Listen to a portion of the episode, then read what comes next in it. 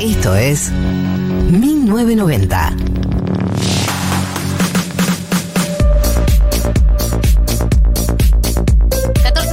eh, de este 6 de noviembre que nos toca hacer el programa. Nos ha tocado coincidir con distintos eventos. Eh, nos tocó hacer 17 de octubre eh, un programa, nos tocó coincidir con el, el comienzo del WandaGate.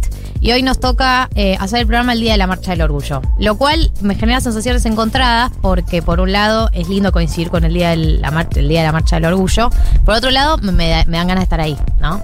Por supuesto, es un súper evento, es hermoso estar ahí eh, celebrando el orgullo y volviendo a ocupar el espacio público. También hay que tener en cuenta que desde el 2019, que no íbamos a la marcha de- del orgullo 2020, eh, no, no estuvo por el COVID y 2019 me parece que también llegó a ser como una marcha medio macrista, todavía estaba, teníamos muchas expectativas con la siguiente marcha y bueno, llegó la pandemia, así que como esta recuperación del espacio público eh, en, modo, en modo festivo, en modo marcha, marcha del orgullo, que es una marcha muy especial. Eh, nos encanta acompañarles desde acá, pero bueno, sí tenemos un poco, un poco de FOMO de no estar. Mucho FOMO. sabemos que la feria arranca a las 11, a las 16 empieza la movilización de Plaza de Mayo al Congreso y a las 22 va a haber un programa especial en la TV Pública. Esto lo digo al margen por si alguien lo quiere ver. Y pensábamos hoy de qué queríamos charlar en el programa y queríamos preguntarles primero si hay alguien que ya está ahí, que está yendo, que va a ir, que está se está maquillando en su casa, que se está poniendo glitter. Eh, si este año no vas, que manden fotitos. Eh, si este año no vas, pero ha sido en, en otro año.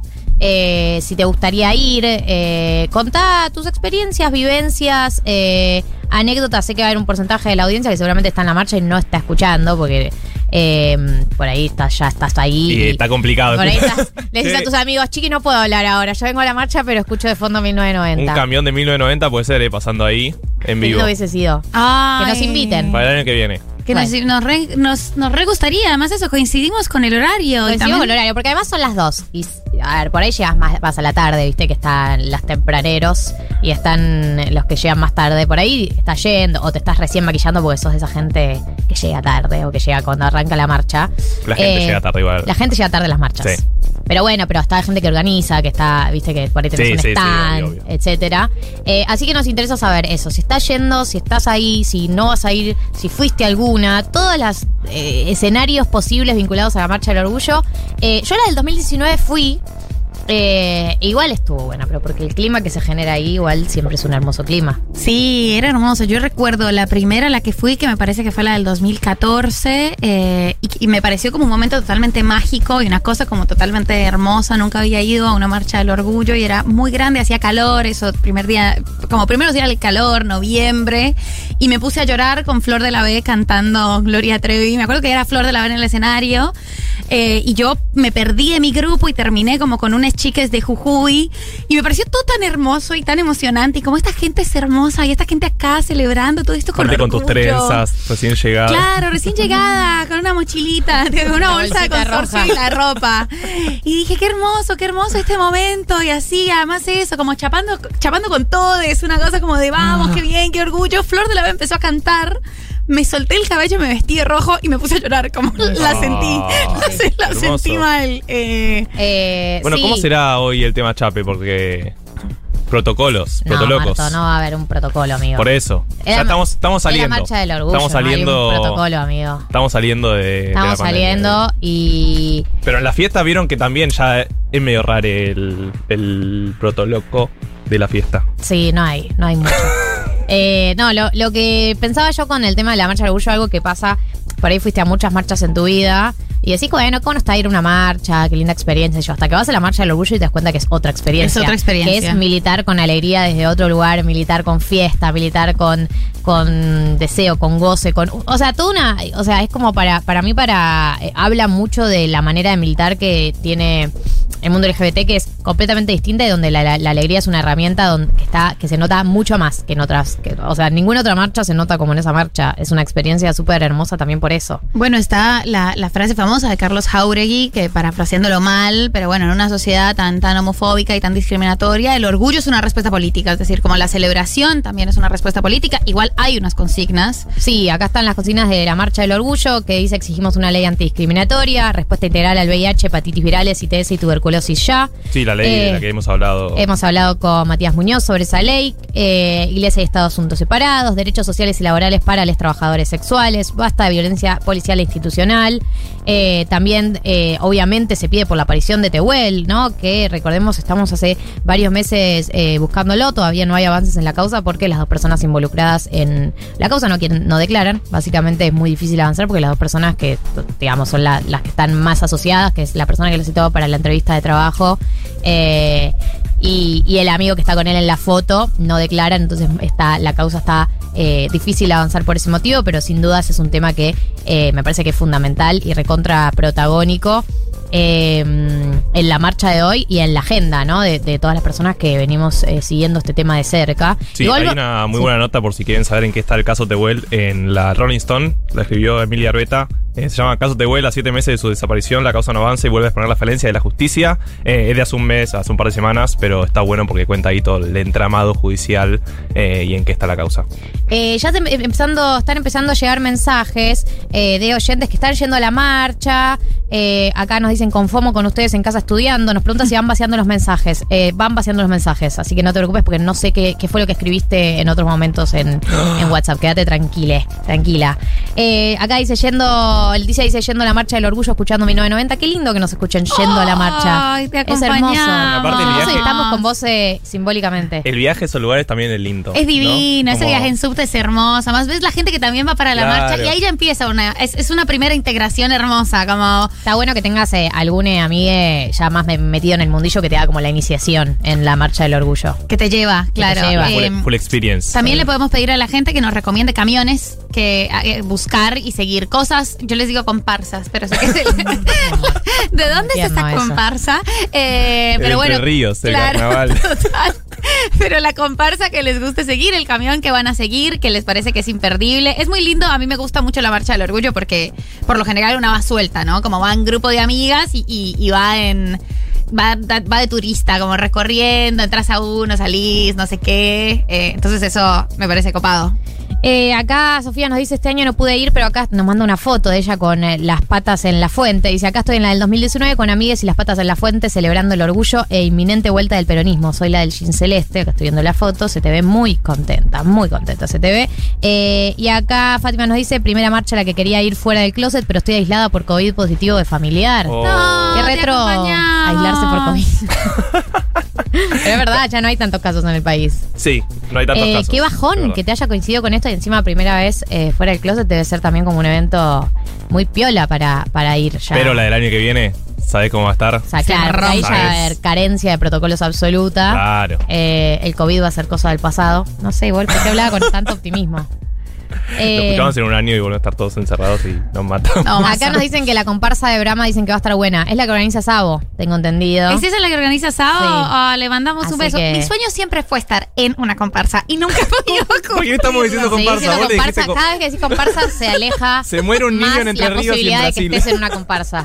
No, en un camión. Camión le quita bocha de mística Pero igual. la comparsa es otra cosa. No, es esa cosa. Mucha gente que está alrededor de un vehículo o que está sobre el vehículo, Pero- sobre una vía pública, conmemorando algo. Pero aparte, para mí, Río de Janeiro pagó los derechos y solo ellos le pueden decir comparsa. No. Entonces, cada vez que decís comparsa, tenés que pagarle a Brasil como país. Bueno. Sí, tienen los derechos de la palabra. Eh, de un camión. Siempre quise estar arriba de un camión y yo nunca estoy arriba de un camión y siempre pienso, ¿a, a qué hora hay que llegar para estar arriba del camión? No, ¿Cómo tenés que ser, mí tenés Hugo que ser- Moyano tenés que, Dixit. ser- tenés que tener contactos. Hay que tener contactos. Para ¿es mí sí. eso? Tenés que tener contactos o sí, o llegar muy temprano, pero no vas a llegar muy- Para mí, si entras al camión porque llegaste muy temprano, no sé si sos merecedora de estar en el camión. Claro. Y pero te cansás. Te tiene la gente que está en el camión porque lo merece, llega y le abren las puertas. Pero yo a veces, o la sea, gente la acompaña a ascender al camión. yo he conocido mucha gente sobre el camión y saludo desde abajo del camión. Hola, hola, ¿qué más? No sé qué. Te- manita y Manita, pero va fea. Acá no Claro. entras. Total. Acá no entras. Es el VIP, es el ¿Cómo VIP de. ya pasó. Sí. Es el VIP de recital. ¿no? Exacto. Eh, acá nos dicen que alguien le diga a María del Mar que son carrozas, no comparsas. Claro, le podemos decir carrozas. Ah, En vez de decirle camiones, Tienen toda, tienen toda la razón. Camiones le decimos carrozas. Carrozas. Eh, acá nos dicen, hola amigues, acá en Rosario la marcha del orgullo fue el fin de pasado. Fue hermosa como todas las veces, pero más linda para mí porque fue la primera marcha que voy con mi novia. Mucho orgullo y alegría. Hermoso este mensaje. qué Hermoso. lindo. Qué lindo primera marcha con, con novia, me encanta. Qué lindo Rosario. Y qué lindo Rosario. Y qué bueno que nos puedas estar escuchando. Bueno, pero fue el fin de pasado, por ahí no nos escuchó el fin de pasado. Destacaban todo. Y qué bien que escribís, la verdad. Qué bien como usas muchísimo. WhatsApp. Qué bien como usas WhatsApp. Te quiero felicitar por eso también. Bueno, eh, está la marcha. Vamos a hablar con Lucas Fauno, que está ahí, por supuesto. Eh, va a estar bogueando, como solo él lo sabe hacer. Pero eso no nos va a quitar la posibilidad de escucharlo un poco para que nos cuente qué es lo que está pasando ahí. Así que en un rato Lucas Fauno acá en 1990. Eh, tenemos eh, columna de cine, hoy de la mano de Mati Fine. Tenemos educación sentimental de Conociendo Rusia. Tenemos dilema incómodo, María. Tenemos dilema incómodo, eh, el que nos Que había quedó pendiente de la el que- semana el que nos pasada. había quedado pendiente porque Porque quedaste afuera, esas María, decilo. A veces, a veces una se queda afuera. Eh, Como sobre, las carrozas, como, las- básicamente. como de la carroza. Sobre, eh, contamos o socializamos nuestras conquistas o garches. ¿Corresponde contar? ¿A quién corresponde contar? ¿Categoría? ¿Persona famosa? ¿No persona famosa? Eh, tengo, tengo categorías. Me encantan las categorías, Yo es de que lo que vivo, literalmente de lo que vivo y lo que estudié en mi vida. Eh, así que, bueno, vamos a tener dilema incómodo, tenemos recomendaciones, tenemos todo, un poco de todo el día de la fecha en este 1990. Y hablando de recomendaciones, yo quiero recomendar el libro Cómo se fabrica un bestseller político. eh, de Ezequiel Safferstein, eh, la trastienda de los éxitos editoriales y su capacidad de intervenir en la agenda pública. ¿De qué se trata? Bueno, un poco sobre eh, cómo los libros políticos, los bestsellers pol- políticos, terminan interviniendo en el debate público. El ejemplo que todos tenemos en nuestra mente, ¿Cuál de ¿Cuál? todos? sinceramente, Sincero- chicos, Ah. sinceramente. Ah. ¿Qué función tienen? ¿Qué, Yo- juego, ¿Qué rol juegan eh, los editores en el armado del libro? ¿Cuáles son sus inquietudes y compromisos? Y hace una serie de entrevistas a editores responsables de mar- marketing y prensa, ghostwriters y periodistas eh, con el objetivo de eh, ver bien eh, hasta qué punto esos libros son un prisma para leer la, política y los modos que asume hoy la intervención intelectual. O Yo sea, cómo real- intervienen estos, estos libros en la, en la vida real. Yo real no sé hasta cuánto, tipo, sinceramente, fue un bestseller eh, nacional. Fue, o sea, se, entiende lo que pregunto, ¿no? Como, ¿se vendió un montón o Sí. tuvo un montón de impacto por fuera de, de las ventas? Así que voy a leer ese libro para enterarme. Bien. eh, gente, esperamos sus mensajes sobre eh, la Marcha del Orgullo. Si ya están ahí, van a ir, estuvieron, fueron a otras, porque no pueden ir este año. Todo es recibido y bien recibido. Eh, vamos a seguir adelante con el programa. Todo lo que les dije va a suceder efectivamente, o eso es lo que creo. Y hasta las 4 los acompañamos. Así que adelante. 14.27 en este 6 eh, de noviembre del orgullo. Eh, recibimos mensajes, fotos, videos, audios de personas que estén yendo a la marcha, que hayan ido, pero este año no van, que estén ya ahí. Eh, queremos saber porque nos da mucho famoso. Queremos estar ahí con ustedes y queremos saber todo lo que está sucediendo en este momento en la marcha del orgullo. Pero bueno, mientras tanto hay un programa por hacer. ¿Ah, sí? Sí, ¿Cuál? 1990 se llama. Mirá, ¿en dónde? En Futurock. Buena radio. Mm. Buenardo. Buenardino Rivadavia. Buenardino Rivadavia. Y hay una columnista eh, que también es co-conductora y también es conductora en la semana, Mirá. que es María de Mar Ramón, y tiene muchas verdades para decir. Así que adelante, María, el aire es tuyo. Muchas gracias. Eh, quisiera que compartiéramos esta columna porque yo sé, esta, en esta sé que vamos a tener diferencias, Galia Ya Moldavsky. te odio. Ya te, ya te odio tóxica. Ya te odio tóxica. Eh, a ver, hay, hay una realidad y hay algo que, que me interesa exponer y que me interesa también escuchar sus, sus posturas. Eh, hay- ¿Esto es un pájaro? Sí, sí, sí, es un pájaro, pero, ¿Qué, clase, qué clase de animal? pero muy fuerte. Muy fuerte sonó el pájaro. Eh, bueno, hay una cuestión que a mí me interesa particularmente porque sobre esto, esto sí no es más complejo. Yo entiendo que hay una, una postura asumida sobre este asunto desde hace unos años, eh, pero yo difiero con esa postura asumida. ¿Qué haces? O sea, vos le contás a tus amigas, amigos y amigues cuando te coges a alguien. ¿Y qué contás de ese garche? Cuando te coges a alguien, cuando salís con alguien, cuando tenés intimidad con una persona, ¿y qué contás de ese garche y bajo qué condiciones lo contás? Lo que yo quiero, cuento. Nada. Y así. A mis a una amigue. No es que se lo cuento a cualquier persona. Bueno, Claro. ¿A quién? Primero. Si hay un detalle que me llamó la atención, obviamente que lo voy a contar. ¿A y quién hacer se lo hincapié. contás? O sea, ¿tenés una selección de Sí. amigues íntimos a- Sí. a- o íntimas a, a que contás esto? Al círculo rojo, por supuesto. Al se llama el círculo rojo. Durán Barba. El mismísimo. ¿Y a ese círculo rojo le contás los detalles del garche? Si fue un garche promedio, no entro en detalles. Si tuvo algo especial, entro en detalles. En general, la, la cuestión es cómo estuvo. ¿Estuvo bien o fue flojo? Y ahí entro en detalles de por qué fue flojo. Fue increíble y entro en detalle porque fue increíble. ¿El estuvo bien? No entro en detalle. Estuvo bien. Estuvo bien. Promedio. Personas famosas o personas conocidas. Entro en muchos más detalles. Muchos más detalles. Por supuesto. Necesariamente le pedimos a la gente eh, que nos mande al 11 40 66 000 sus, sus anécdotas o sus posturas morales con respecto de socializar la información sobre garches.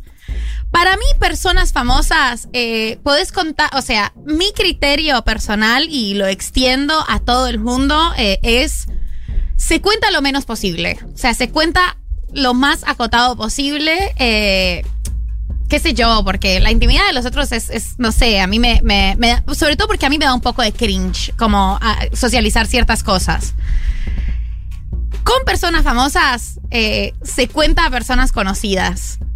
Estoy de acuerdo. O sea, obvio que uno eh, mantiene cierta mm, confidencialidad cuando está con alguien conocido. Tampoco que tengo en mi haber una lista de personas Pero, conocidas. ¿qué vas a hacer si no? ¿Tuitearlo? Tipo, che, me che, tal. No, pero por ahí no se lo cuenta un círculo extendido. Por ahí, a- a- si estoy con una persona famosa, que de nuevo, estoy hablando como si yo tuviera. O sea, cuando estuviste mi- con Brad Pitt. Claro. Cuando el chino Darín me, me tiroteó, se lo conté, no se lo conté al primer y segundo cordón del conurbano, ¿entendés? Claro. Se lo conté a la gente que vive en mi barrio. A la gente que vive en el barrio, como así, a todo tu edificio. claro. Ustedes no entienden las metáforas, porque yo me estoy esforzando eh, en, en- en ser clara con los conceptos y ustedes se lo toman literal. Perdónanos. ¿Nos puedes perdonar? Aquí nos escriben, cuento todo sin escatimar detalles si ameritan, como dice Galia, mayormente con humor. Mis amigues hacen lo mismo conmigo. Si quieren discreción, no garchen conmigo. No garchen con ningún famoso igual. Estoy para tatuarme esto. Si quieren discreción, no garchen conmigo. No, me parece terrible, me parece terrible. Y aquí hay como, aquí hay otra categoría. A ver, yo entiendo. Salís con alguien, eh, contás eh, a tu círculo rojo, contás a tu círculo rojo. Yo procuro no contar tanta intimidad. Yo- a vos, vos nunca me contaste de- detalles de sexo con nadie. ¿Viste? Me da bronca eso. porque yo soy una persona muy prudente.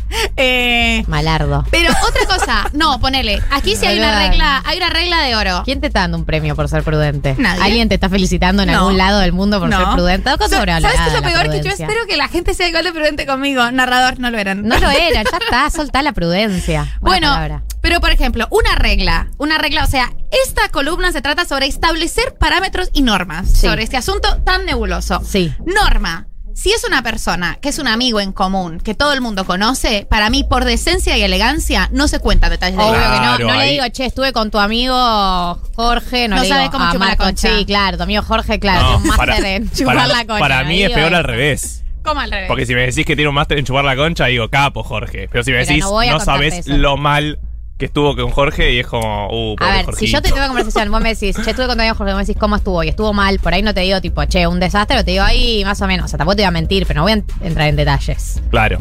No, no, estoy de acuerdo con eso que decís, ¿ves? Para, y- Tenemos puntos en común. ¿Y parejas? Bueno, este asunto. Eso o sea, es terrible. Vamos por la categoría. Eso es terrible. Primero, persona conocida, norma, no se cuentan detalles. No se cuentan detalles porque vas a tener que saludar a esa persona Sí. y no querés saber cómo gime esa persona, ¿entendés? Como, no, no sabes. específico. Cierra muy duro me los gusta, ojos cuando me gusta, me un gusta, me montón. gusta. Claro, pero porque la gente se cuenta esas especificidades. Es verdad, pero también es verdad que todos somos horribles. Ya fue. Como que ya fue, boluda. Nadie, o sea, no te vas a. O sea, si yo sé de alguien. Igual para. A mí tampoco me cuentan ese tipo de detalles. Son detalles más específicos, tipo, me, me tocó bien, me tocó mal. Iba muy rápido, muy lento. No cosas que me hacen verlo y decir, ay, esa persona como gime. Ahí Nadie anda, me habla de ahí cómo anda el gime. gemidor O social. sea, le va- si se van los ojos para atrás cuando acaba, bienvenido al club. O sea, no me está diciendo nada raro. ¿Qué sé yo? Tampo- eso, como todos somos, somos, somos todos medio rancios ahí. Está bien, claro. Como para mí por eso, hay un pacto de lo que, lo que, lo que sucede en este espacio, se queda en este espacio, porque no, no, no sé si siempre te hace sentir orgulloso, orgullosa por fuera. Pero se di, bueno, empezamos por regla, persona conocida, no se cuenta. Ahora, parejas, ¿a qué te referís? Ponele, eh, yo, que estoy en pareja, a Yula, mi novia. Sí. Uh, la, que conocen, ventile. la conocen muchos mis amigos. Sí. Incluso de antes. Entonces, Obvio. entonces, ya llega un punto en el que no es una cita, che, como estuvo bien. No, o sea, no- nos vemos todo el tiempo. No es que estoy ventilando como. Pero igual, cuando estás en pareja, no, no, ya no contás más en un momento. Claro, porque, no, algo que pase algo porque específico. tus amigos ya la conocen o le Y conocen. porque no hay novedad. Bueno, Lo para- nuevo se cuenta. Totalmente, no hay ninguna novedad. Quizás. No, ¿cómo Que que no? garchaba el otro día después de tres años, no, no entendés. El otro día llegó a casa y tuvimos. ¿Qué tiene para contar, boludo? Después se puso Tienen crema una en la imagen cara. medio. Después se fue a lavar la cara. Se puso No, no me abrazó, no me abrazó y me fue raro. Tienen una imagen medio rara del sexo de las parejas, me parece. Eh, del sexo de pareja, nosotras. Claro, tipo, Por no es que ca- tenemos una visión muy rara del sexo de pareja. No es que garcho una vez cada tres años y no pasa nada. ¿No? No, no, les juro, la, la mayoría de las parejas no funciona así. Como, El sexo. eh, A increíble. chequear. Increíble. Engañoso. Acá eh, empieza una cuestión más sensible. Para mí eh, hay un tema de si vos te garchaste a esa persona antes o si esa persona es la ex de alguien. Para mí no se cuenta. Viste que a la gente le gusta mucho como o hay o se entiende que hay como un gesto de sororidad y aquí iba a profundizar en otra de mis reglas y mis normas. eh, como un gesto automático de, eh, ay, no, no sabes, esa persona solía garchar con mi amiga Tita. ¿Qué carajo ¿Qué será? mierda me ¿Qué mierda me importa? importa tu amiga Tita? Pero eso de chismoso, no es de detalles. Eso de chismosa, eh, para mí no se hace y ahora hay como una idea de que esas cosas hay que contarlas. Está bien contarle a la gente, toda la gente con la que ha garchado antes, como para que vos te enteres. El a mí no me parece. Pobre persona. Totalmente, no me parece que eso sea ningún gesto ni de sororidad, ni de generosidad, ni de absolutamente nada. Y para profundizar en un punto, mira, si la persona es una violenta, categoría de violencia, vos decís, esa persona es violenta. Ahora, si la persona gosteó a tu amiga Tita, eso no se cuenta, no tiene ningún sentido contarle a una persona que se está cogiendo a una persona nueva. eh, se manejó medio mal con una amiga mía. Igual si una amiga mía sale con alguien que sé que se manejó mal, probablemente se lo advierta. ¿Qué tan mal se manejó? O sea, ¿qué tan mal es para vos el parámetro? Lastimó a alguien cercano. ¿Con qué nivel de lastimar? Sí, se portó mal. Fue desprolijo, desprolija. Poco tacto. No le digo no salgas, pero se lo advierto. Como para que también tenga cuidado. Yo estoy radicalmente en contra. Lo sé. Porque, porque vos te debes haber portado mal con mucha gente y no querés que la gente lo sepa. Es increíble Exacto. que sigan siendo amigas. Es increíble. Estoy radicalmente en contra porque, boludo, Porque vos querés la impunidad del impune. no, señora. Porque la gente a veces se maneja mal en la vida y la gente tiene Y quiere vivir con esa impunidad de que nadie no, lo sepa. pero la gente tiene derecho a cambiar. Todas las relaciones son distintas. O Pero sea, pará, pero yo no le digo no salgas. No le digo no salgas. Esa persona va a tener la oportunidad de confirmar o romper el prejuicio. Es una advertencia, un Y chinche. pero condicionás. Para mí condicionás. Claro, Para mí no condiciona con una tanto. con, Nadie tendenciosa. empieza o deja de salir eh, porque se enteró que gosteó a alguien. Yo no lo haría tampoco. No, nadie deja de salir con alguien porque se enteró que en el pasado gosteó a alguien, porque todos hemos gosteado y a todos nos han gosteado. Para mí no es un motivo para, para dejar de salir con alguien. Condicionás, pero no te va a afectar el, el resultado de ese vínculo, ese chisme. Sí, no, obvio estamos hablando de ciertos como. Hay un mensaje que me perturba y tengo que leerlo. Ay, yo también vi un mensaje Sí, que es sí, increíble. increíble. Dice, tengo un compañero de la oficina, eh, entre paréntesis, la oficina más machirula de Cava, que está de novio con una de ahí y nos cuenta cuando hizo el mañanero con la frase, Dios, hoy desayuné empanada. Hoy una vergüenza me da. Sos un hijo de Hoy puta. Esa desayuné empanada. Es una hija de puta. No, no, no, es terrible, es terrible. No, Esa persona es una hija de puta. El ventilar. ¿Cómo vas a decir desayuné empanada? El ventilar en ambiente laboral ya está mal. Estamos de acuerdo que no, Obvio. no quiero nada de toda la información que me estás dando. Eh, para empezar eso, Nada. ¿por qué le estás contando a sus compañeros de trabajo sobre tu vida sexual? A ninguno le interesa. Y segundo, compartís espacio laboral con la persona con la que tenés sexo. Y en tercer lugar, usás la expresión desayuné empanada. Mereces que te echen.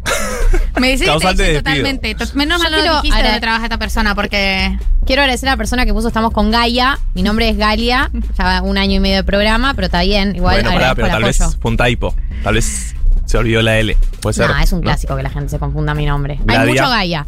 Digo, hay ¿Mucho más Gaia? Gaia que, que Gladia. Sí, pero o- Gladia ya medio un o- chiste, O porque- Dalia. ¿No? Sí. Sí.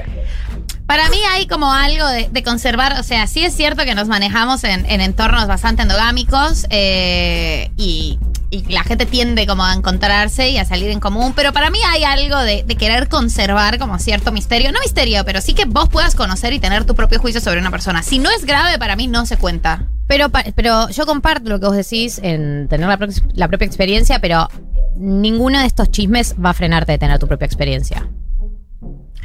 Galia le pone etiqueta frontal a los chonques de amigues. Exacto.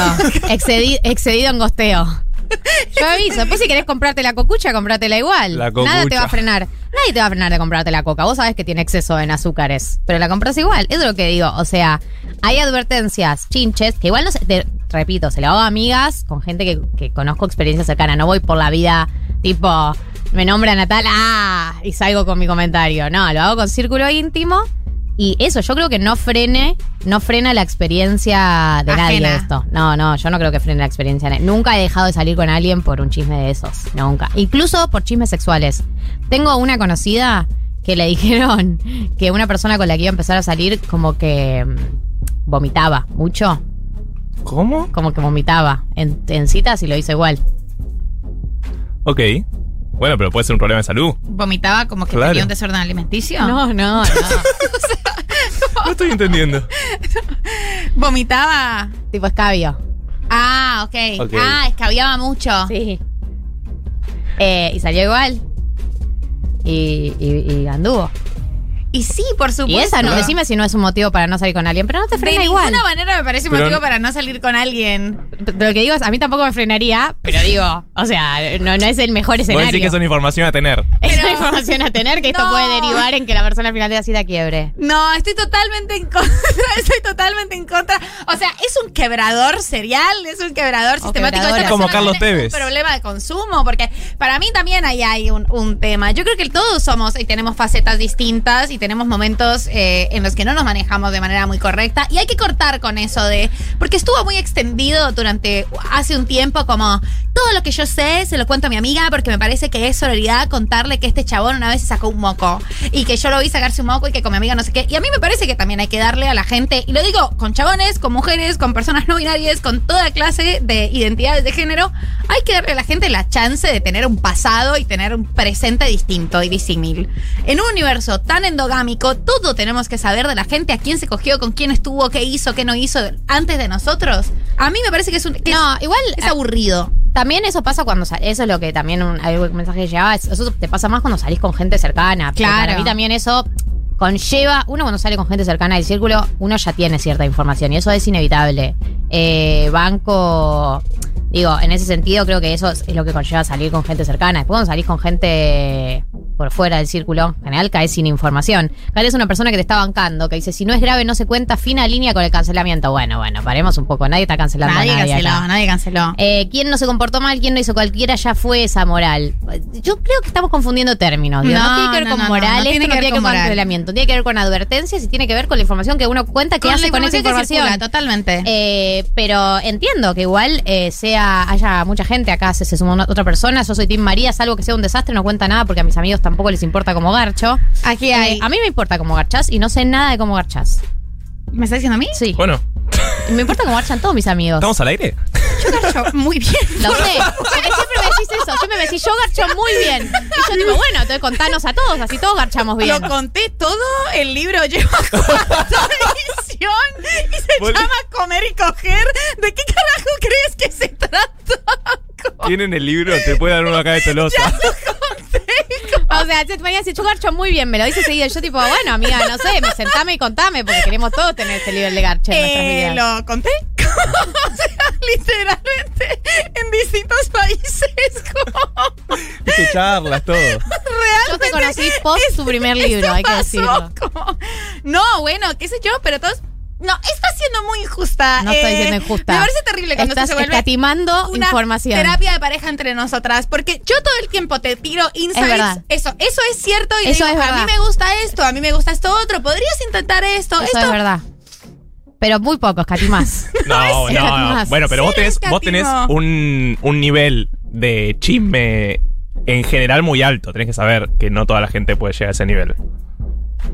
¿Yo? Yo, yo chismosa. ¿Chismosa? ¿Cómo? Jamás. ¿Quién? ¿Dónde? Tenés la vara muy alta. Soy eso conocida por guardar secretos. La gente me conoce porque soy una tumba. Muere conmigo. Emma, María, me manden- están pidiendo que cierres tu columna. Manden sus secretos si quieren al Sí. WhatsApp. Y, van a ver cómo no digo nada al aire. Sí. Eh, el último mensaje que voy a leer, además de otros que llegaron, es quiero fotos de la cara de Martín enfrente de todo esto. La cara de Martín es no puedo creer esta discusión que se está teniendo, no puedo creer lo que se dijo de todas las partes. Para cerrar esta columna, mi consejo es prudencia, respeto, pero sobre todo, además de lo básico por lo que hay que tener prudencia, respeto, porque es copado tener una, una, una chance de conocer por una misma y hacerse una misma cierto diagnóstico. Para mí ese es como una, un buen insight. Hay gente a la que no le gusta, hay gente que banca un montón saber todo de la persona con la que va a coger antes de cogérsela. O sea, hace esto, hace esto otro. Yo siento que todo el mundo coge distinto con- dependiendo de la gente con la que está, eh, dependiendo del momento de la vida en el que está y por eso le doy esa, esa chance de sorpresa. Eh, quiero decir una última cosa antes de cerrar, en mi defensa, por supuesto. Eh, yo algo que no hago y que no haría es contarle un dato de mierda para condicionar para mal. Ponele, yo estuve con alguien y me pareció que durante el sexo, no sé, hacía un sonido raro. Alguien se lo va a coger, no le voy a decir, che, te aviso que hace un sonido. O sea, no le voy a condicionar para mal la experiencia porque sabes que tipo va a llegarme a condicionar. Pero cuando la otra persona te diga, che, hizo un ruido raro, ahí vos entrás. Ay, me moría ganas de decirte no, ay, no quería. Es como me pasó el otro día. Como me pasó el otro día con la masajista que mi papá me mandó a mi casa. Mi papá se iba a hacer masaje con una masajista. Esto yo conté tata, pero bueno, mi papá se iba a hacer masaje con una masajista. Sí. eh, me, lo- lo- me junto con él y le digo, no te puedo creer que te vas a hacer masaje con una masajista. Tipo, yo también quiero eso para mi vida. ¿Quién Sí. no quiere hacerse masaje Obvio. con una masajista? Y me dice, dale, te tipo, te invito. Oh. Y le digo si puedo ir a tu casa. Planazo. Antes de la de él. Entonces le digo, dale, increíble, mejor plan de mi vida, tipo, no me hago masajes hace nunca. Entonces viene la chica a hacerme masajes y durante toda la sesión eructa. Toda la sesión. toda la sesión eructando. ¿Con Eh, olor? No, tenía Ok. barbijo, con- soplaba como. Como todo, y yo escuchaba todo Pero, el proceso. Pero no puede ser por la fuerza, ¿viste? No, Los amigo, tenistas no a veces entendiste. gritan y es tipo. Yo escuchaba todo el proceso gástrico, escuchaba. subía y terminaba con un soplido. Uf. Y, y yo estaba perturbada. Imagínate que nunca, nunca me pude relajar. No, no, el- Porque el me, ma- me eructó toda la sesión. Yo preguntándole, ¿te doy un omeprazol? No sé. No, le preguntaste No, en serio. pensé. Ah. No sabía qué Era un ofrecerle. montón. Un vasito de agua. No sabía qué ofrecerle, si hacerle un chiste, no, no dije nada, al final porque me da vergüenza la situación. Pero después ella se iba de ahí a lo de mi papá y dije, ¿qué hago? ¿Lo llamo antes de la sesión? No, lo voy a condicionar. Claro. Entonces le escribí, escribime cuando termine la sesión. Le escribí. Ah, pero Y sos ahí tipo, "Te- tenemos que hablar. Tenemos que escribir cuando termine la sesión. Cuando terminó me llamó y le dije, ¿a vos también te eructó toda la sesión? Porque yo, o sea. Y él como, no, sí, dicen que es porque tenés malas energías cuando eructan. Déjate de joder. Sos una ladrona. no, ladrona. no. Ladrona. Bien, 14.49, 14.50 en realidad en la República Argentina. Eh, les prometimos que íbamos a tener una voz única e inigualable, un testigo que está ahí ahora mismo en la Marcha del Orgullo, el lugar donde nos gustaría estar, pero tenemos que estar acá haciendo este programa, así que nos trasladamos simbólicamente, virtualmente, auditivamente, de la mano de Luca Fauno, que ya está con nosotros. Hola, ¿Cómo amiguito. mi B90? Hola, chiquis. Olis. ¿Cómo andan todos? Buenas tardes, se les espera. Terminen y se vienen acá a bancar, a acompañar y a demostrarle a toda la gente que todos quienes estamos acá somos personas que bancamos las urgencias de los derechos LGBT. Eh, de eso te queríamos hablar, por supuesto, que, que sí, por supuesto que, que, que la idea es poder ir después. Y queríamos preguntarte un poco de las consignas, porque obviamente que te vamos a preguntar sobre el clima, sobre los colores, sobre toda la alegría que hay, pero eh, un tema que estaba en agenda es cuáles son las consignas, si hubo algún debate sobre ese tema. Las consignas siempre, o sea, hay una comisión del orgullo que la genera, con, que va preparando todo, y en la lista de consignas está todo lo que se va latiendo en la sociedad en este momento. Y en este año, sobre todo, lo que tiene que ver con las leyes de inclusión travestis y trans. Sabemos que este año se sancionó una nueva ley de inclusión que amplía lo que tiene que ver con contratación, con acceso a la salud, con acceso a la educación y demás, pero no solamente con esa sanción alcanza, también tenemos que pensar siempre en las reglamentaciones, en las implementaciones y siempre sabemos que una ley a veces si no, si, no cuenta con una voluntad política es letra muerta. Entonces, esta marcha también es muy importante por eso. Toda celebración LGBT es un acto político.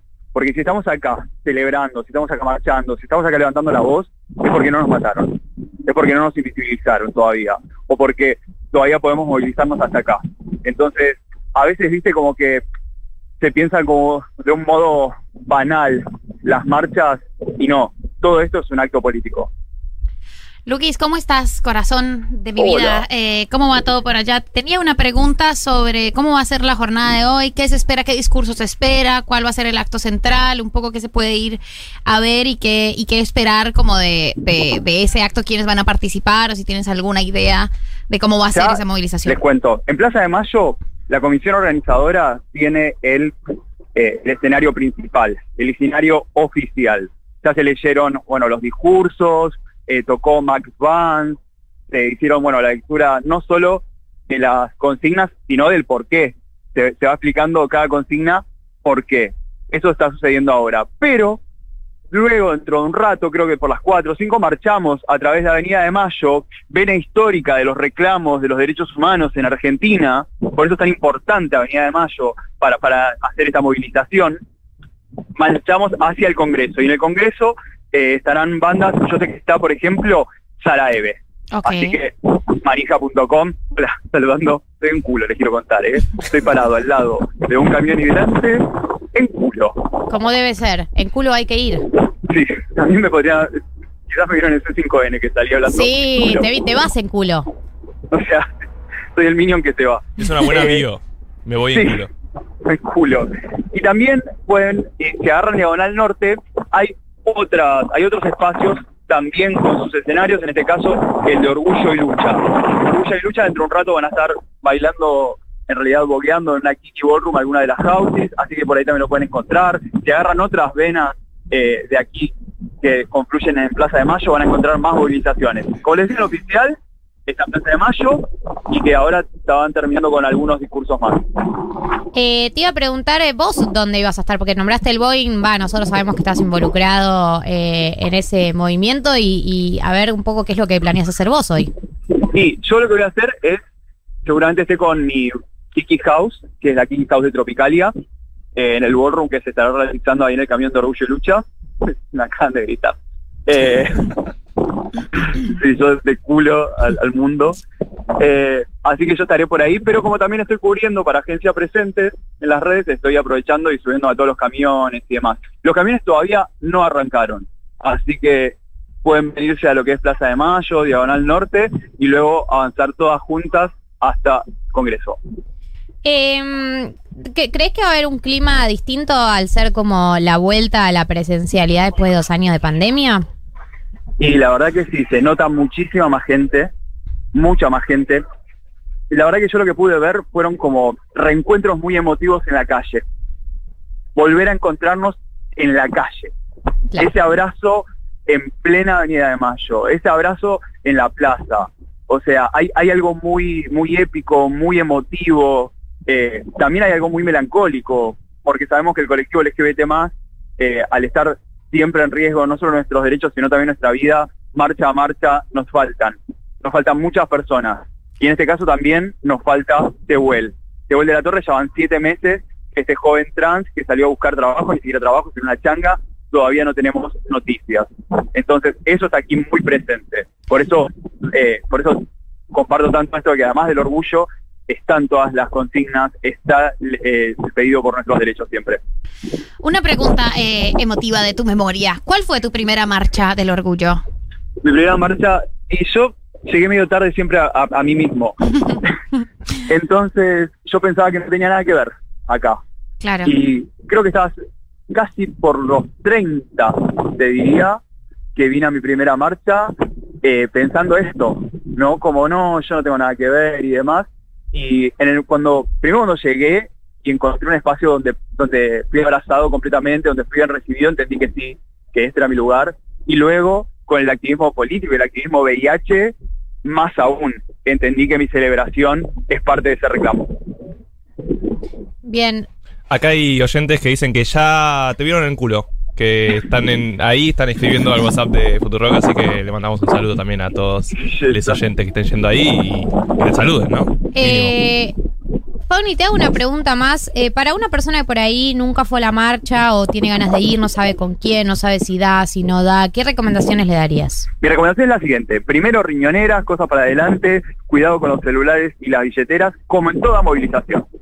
O sea, no es, esto no es exclusivo, esta recomendación no es exclusiva de la Marcha del Orgullo, pero sí eso, atentas, mochilas para adelante, estas cuestiones. Hoy un abriguito porque cuando baje el sol va a estar fresco y después, esto es una opinión mega personal.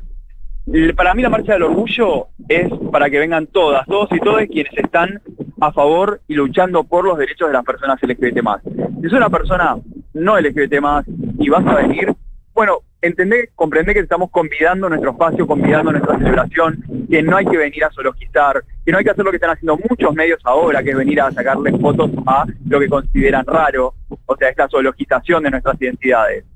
Yo personalmente considero que la marcha está abierta a todas, todos y todes, pero siempre con esto, siempre con respeto y comprendiendo que es nuestra marcha y te la convidamos. Hermoso, siempre súper claro, emocionante. Y te deseamos todo el éxito en tu voguing. Te deseamos toda el, el- la, la alegría con la que siempre sé que luchás vos y que se luchan en estas marchas. eh, sin olvidarse, obviamente, de las consignas que nombrabas antes. Y te agradecemos mucho que te hayas llamado un rato para hablar con nosotros. Por favor, muchísimas, muchísimas gracias siempre a ustedes y nos estamos ranchando pronto. Ranchamos pronto. Les amo. Nosotros a vos.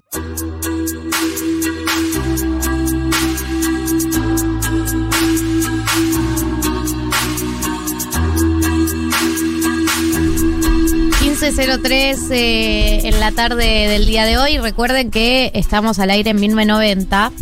eh, y pueden mandarnos si están yendo a la marcha, si ya están ahí, si estuvieron ahí, si hoy este año no van, pero fueron otro año. Dudas, preguntas, comentarios, todo es bien recibido. Eh, ¿A dónde en- pueden mandarlo? Pueden mandarlo. ¡Claro! Hoy no dije el número ¿Sabes por de aparte te WhatsApp lo digo? ni una sola vez. Porque mi hermana me acaba de mandar una captura de pantalla que le- le- mandándole mensajes a una cuenta que nunca le respondían y el último mensaje le dicen equivocado. O sea, le mandaba mensajes como a un programa de radio tipo acá hermana, hermana de Martín, no sé qué, re lindo, acá, ¿eh? Y después de mucho tiempo alguien le pone equivocado.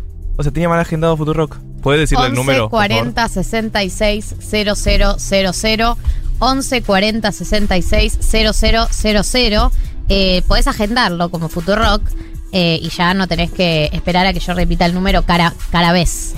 Todo esto Eh, por nada. Cararía. Todo esto por Nara. Eh, 11 40 66 000. Eh, esperamos sus mensajes eh, en general, ¿no? Como que queremos saber que están ahí, junto, junto a nosotros, en los, 40, los, los 55 minutos de programa que nos quedan por delante.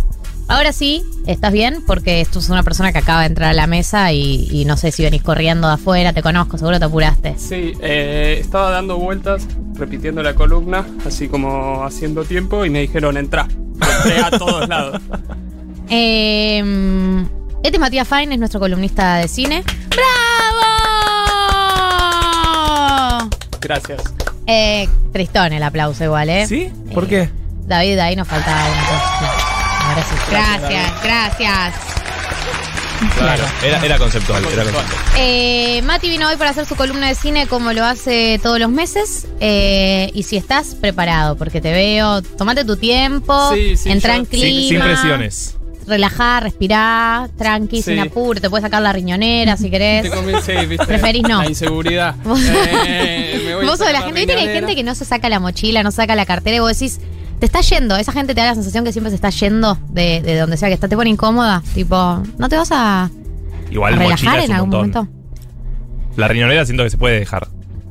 Gracias, Marto. No, de nada. Siempre, siempre presente. Sí, Eh, Mati, bien. primero sí, de todo, bienvenido. Gracias. Segundo de todo, eh, ¿de qué vas a hablar hoy? Voy a hablar de Julia Ducournau. Ya saqué mi cuadro conceptual que me guía. No, no, no. Así que ya puedo empezar con la columna. Pero antes quería hablarles de algo que tiene que ver con, con las columnas que hicimos y con esta en particular, que son las precandidatas al Oscar 2022 Me a interesa, Mejor amo, Película Extranjera. Mirá. El No secreto de sus ojos. Sí. Por ejemplo. La cuarta. Sí, Another Round, película de la que nos habló también.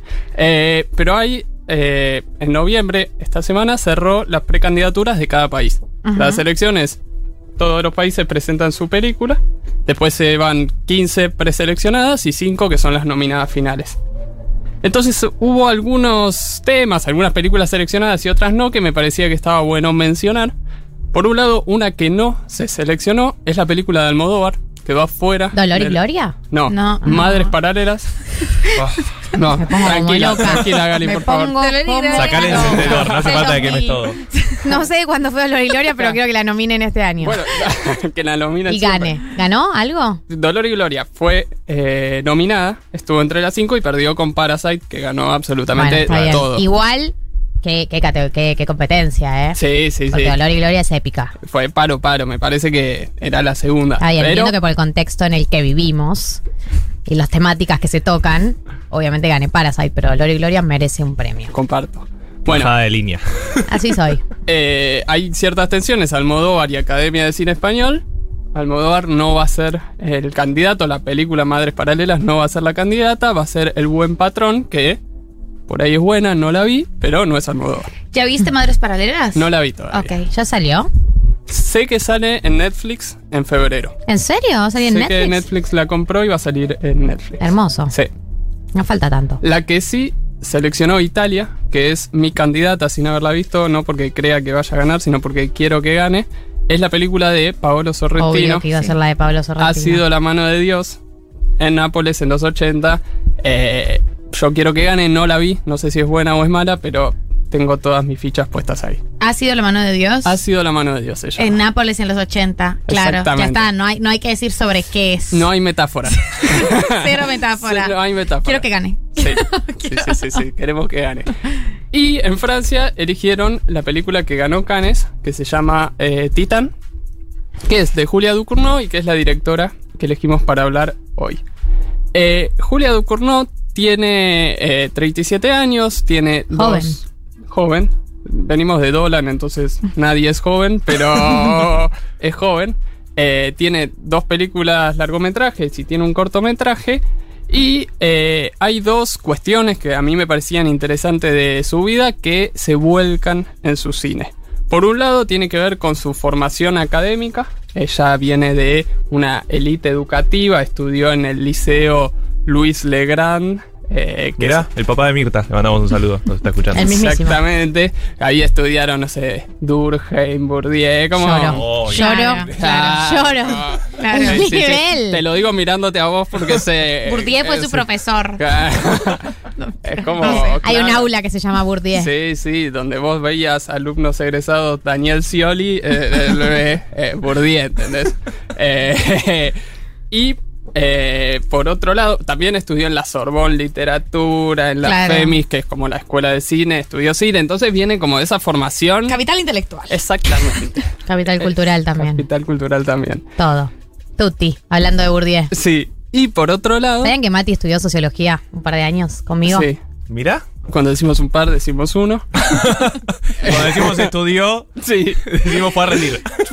A veces. Pero te tocó, te tocó Bourdieu, mejor dicho. En esa, en esa estuviste. ¿Cuándo no te toca Bourdieu en sociología? Claro. No importa la materia, siempre Sí. está Marx y Bourdieu. Marx, ese primer Y año. Es increíble porque a veces estudias materias y, y cualquier materia arranca con, Marx y vos decís, o sea, Tanto, ¿cómo puede tanto ser tiene que que Marx haya hablado sobre este tema? Pero es que habló de todos los temas. En, es- en esas materias era todo. Epistemología con Marx, economía con Marx. Sí, porque además Marx es sociólogo, filósofo y economista. Sí, es sí. como Gran literal. deportista, sí. y eh, eh, volviendo a Ducournau, por otro lado, es hija de un dermatólogo y una ginecóloga. Y Mira. lo que cuenta es que desde chica en la mesa de la cena y en los libros de su biblioteca había eh, muerte, descomposición, cuerpos, enfermedad, o sea, todo un mundo Igual, muy ¿por qué ginecóloga, tétrico. dermatóloga y tanta. Claro. Eh, y yo me imagino ¿Qué- que... ¿Cuál, sí. era la, ¿Cuál era la rama en la que laburaban? Sí, Me imaginaba protector solar, no sé. Claro, quizás profundizaron un poco los padres en esa educación. Forenses eran. Como que, que hicieron contrapeso a la educación que recibía Ducournau. Dijo, bueno, vamos a fondo con esto. Y lo que cuenta ella es una cosa medio de miedo y a la vez de fascinación por esos temas. Entonces esa cuestión me parece que está volcado en el cine de Ducournau. Cuando ella gana Cannes, eh, lo que dice. eh, ¿Con qué película gana Canes? Con Titán, la película que va al Oscar ahora, eh, por lo menos la preselección de Francia. Ella eh, sube al escenario y dice: Gracias por dejar entrar a los monstruos. Y fue bastante interesante esa frase, porque por un lado eh, se leyó que tenía que ver con esta idea de. Eh, Ducournau es la primera mujer en ganar Cannes en solitario, la segunda en toda la historia de Cannes. Eh, y estaba siendo premiada por eh, Spike Lee, afroamericano, primera vez que un afroamericano presidía. Entonces había toda una cosa de ciertas figuras que habían sido marginadas y que ahora estaban en el centro de lo que es el centro del cine, eh, que es Cannes, el festival más importante. Y por otro lado, estaba ganando ese premio con una película de terror. Ok. Entonces, en donde siempre se premiaba el cine arte y un cine determinado, de repente se estaba premiando una película de género. Entonces, esas dos cuestiones hacían que esa frase tuviera mucha contundencia. Pero además, viendo las películas de Ducournau, me parece que hay una tercera lectura posible que tiene que ver con, bueno, cuáles son esos monstruos que construye Ducournau en sus películas y que se vuelcan en su cine. Y un poco me interesaba pensar un poco en eso, en cómo se construye eso y en cómo se ve en su cine. El Bien. Mm, adelante. Bien, Sí, andale sin miedo. dale, Eh, anda máquina, nadie te detiene. dale, te agradezco. Ese es medio violento igual. La primer, el primer cortometraje de Ducournau se llama Junior. Junior es la historia de una chica de 13 años que eh, estudia en, en la secundaria, recién entró y, y entonces está como entendiendo las lógicas de la secundaria Ley de la selva. entre muchas lógicas, ley de la selva, y eh, empieza a tener como transformaciones en su cuerpo.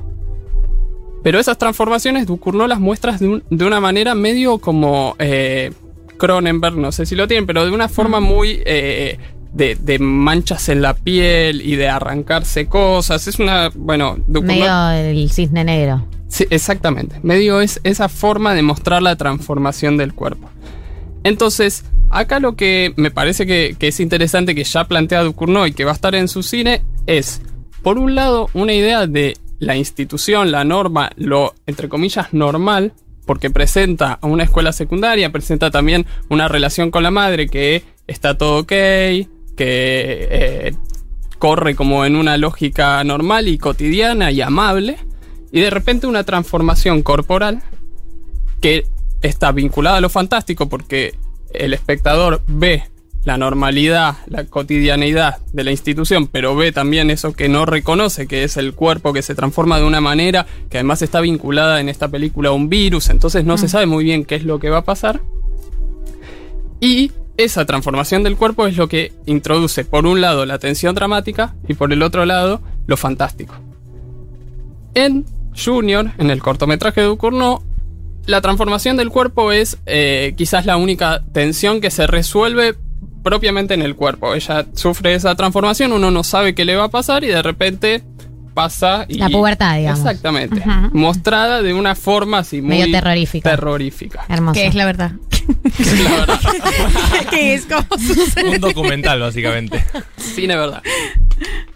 Después, eh, cinco años después, eh, Ducournau estrena Crudo. Esa me la hiciste ver. Sí. Ya estaba esperando que Sí, llegara el momento. Me la hiciste. Esa No. me la hiciste ver y no me advertiste lo que Cuando estaba por me ver. hiciste venir rápido me imaginé que esto se venía. Esa me la hiciste ver. Sí, sí, te pido disculpas. No me avisaste. No, me dije, che, mirate esta peli que está buenísima. Estaba tranquila cuando la puse. Sí. Sí, ¿Y cómo terminaste? Perturbada. pero qué buena. Me gustó igual. Sí. Crudo es la historia de eh, una chica que entra a la universidad. La universidad, la facultad de veterinaria, en donde estudiaron sus padres, en donde estudia su hermana. Y eh, ella entra, eh, es vegetariana y eh, eh, va a hacer como todo un recorrido, qué sé yo, y entra a un lugar, universidad medio estilo yankee. Sí, sí, eh, es como que un, un grupo de rugbyers la reciben en la universidad. Es como que hay una serie de rituales eh, para entrar a la universidad, tipo de, de pasarla para el orto, ¿viste? Como esos Hermandades, rituales. esas cosas, De, sí. de, De- los yankees, Sí, de sí, sororities. Bueno, hay toda una serie de rituales por los que la piba tiene que pasar. Eh, que son re terribles, eh, donde la piba la pasa mal y donde también entra en juego su vegetarianismo. Exactamente, porque eh, es por ahí bajar la cabeza cuando hay una persona de un año mayor, entonces no, tenés que agachar tu cabeza ante los superiores. Le hacen, le después- quieren hacer comerse un pez. Bueno, y cuando come esa carne cruda se transforma su cuerpo. Y entonces en crudo, de nuevo aparece esta cuestión de el marco institucional, que en este caso es la escuela y es la familia, pero que no se presenta ya como algo tan tranquilo, tra- tan amable, sino no, que es hostil. y cada vez más hostil. Cada- no, no, lo mal que la pasás, Dios. lo mal que la pasé. ¿Pu- ¿Puedo decir cuál es la transformación? Sí, obvio. Ella se come el pescado y se da cuenta que le gusta la carne cruda, a.k.a. que le gusta la carne humana. Claro. Que estoy caníbal, digamos. Se da cuenta que le, que le cabe comer carne viva, humana. Está bueno. Y que un poco no puede controlar. su claro, tiene un canibalismo que, que se le va de las manos. Sí. Ah, no, tremendo. Entonces, Es terrible. Sí. Terrible. ¿Qué onda los franceses con el tema de comerse cosas, no? De comerse personas. Sí. Hay, hay un asunto ahí. Hay una película así. eh, que- Trouble Every Day. Esa, sí, Travel sí, estaba pensando Sí. en esa. Bueno, como- sí, eh, crudo tiene mucho de Travel Everyday. Como. Dios, sí, es, es- es perturbador. Sí, sí, sí, sí. Es tremenda esa película. Pero es muy interesante cómo conviven esa cuestión de la transformación corporal propia con ese entorno Total. que se vuelve cada vez No, más. y el tema de la norma está recontra presente, porque es una persona que tiene que ir en contra de, digamos, sus propios instintos para adaptarse a la norma. Total. Nadie te pide tanto que no te comas a tus compañeros de la universidad. Sí. Pero no, sí, hay algo así de tensión de tipo tener que adaptarse al, al- a la norma, ¿no? A cómo, a cómo se vive en el mundo en el que está viviendo. Sí, hay como una exageración a partir del género de lo que es no pertenecer a esa norma y que hace que avance a nivel tensión, pero también que se eh, reflexione de alguna manera sobre ese entorno. Total. Y en Titán, en esta última película, lo que sucede es un poco al revés. Eh, sin eh, disminuir los niveles de, tremendismo eh, de Ducournau en general, la película es sobre una mujer que tiene ya de, de niña tiene como un accidente automovilístico y eso hace que le pongan como una placa de titanio en la cabeza. Y además, eh, a nivel comportamiento, lo que pasa es que siente, siente atracción sexual por los autos y queda embarazada de un auto. Ok. Y, por otro lado, eh, no puede contenerse y es una asesina serial. O sea, Ah, es ese como es que el. tiene una mezcla medio rara. Rarísima. Uno, pero primeros 10 minutos de película y ya te presenta ese personaje. Claro. Me encanta, igual, Entonces, la quiero ver. vos decís, Ya mismo, claro, Embarazada de un auto y asesina serial, o- lloro. Ok, ya no queda más, eh, digamos, que, ¿cómo puede evolucionar esta película que a los 10 minutos me presentó todo esto? Justamente la cuestión es que eh, medio la policía empieza a estar cada vez más cerca de atraparla a, a ella. Entonces se hace pasar por el hijo de un tipo. Eh, y este hijo de- está desaparecido hace 10 años.